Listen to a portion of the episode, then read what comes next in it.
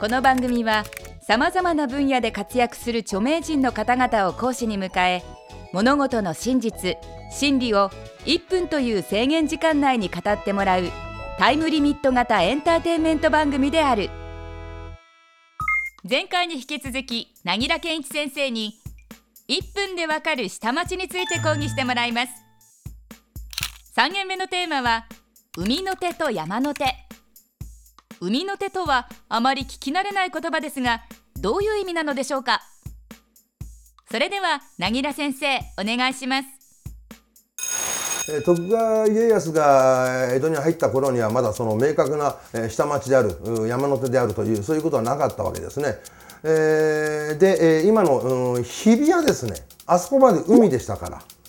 えー、新橋あたり今の汐留あたりまでこううまくこうこう半島のように突き出してましたねだからあそこは潮が止まるってことであそこまで海だったわけですけども。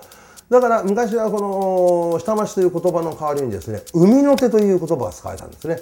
で海に対しましては山ですね。それが山の手ということで今は下町と山の手に対比されるようになりましたけどもこれが実はだから何ていうのかな。言葉のあやであってね当時は何もなかったんですけども簡単に言うと下低地。だから水ですね。ドロドロしていたんですよ、うん、だから水が大水が出たりしたというのがこの下町の一番の特色なんですけども最近はもうねちゃんとしてますから水は出ませんがね。なぎら先生またしても1分きっちり収まりましたね。補足講義でさらに詳しく教えてください。渋谷のところ江戸港っつったんですよね。銀山のとこは海なんですよ日本橋は海じゃないんですよ。だから日本橋は純然たる下町なんですけども銀座はまだなかったんですよあそこ。土地が。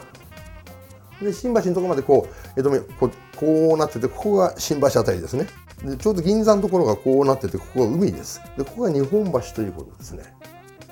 で埋め立てです。全部。下町は埋め立てですからね全部ね、ええ、で水の都と言われるんですね。だから江東区あたりは、えー、ものものすごい水路が走っていて日本のその水路の中ではトップだったでしょ。うで世界でも名だたるうんベネチアなんかありますけどベネチアより実は水路の数が多かったんですね、えー、それのほとんどを埋めてしまったのが東京オリンピックの時ですね。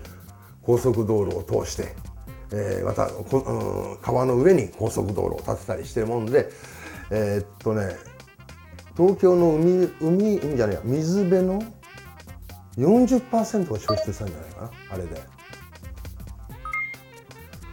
から徳川家康は入植してうんあっという間にもう埋め立てが始まりますからね。ほとんど使われなかったあ頭のあたりですね、ええ、呼び名がなかったからそう言ってたんじゃないんでしょうかね、うん、海山？あってそれ簡単に。うん。なぎら先生ありがとうございました。それでは本日のポイントをおさらいしましょう。もともとの下町とは海に面しているところや埋め立てられたところを指す。江戸時代は下町という言葉の代わりに海の手という言葉が使われていた。昔の下町は水害に悩まされていた。凪良健一先生による1分でわかる下町。いかがでしたでしょうか？次回はなぎら先生に今までの講義を総括していただきます。1分でわかる大学ホームページでは過去の講義も見ることができます。アドレスは www.andsmile.tv テレビスマイル1分でわかる大学。本日はこの辺で。また次回の出席をお待ちしています。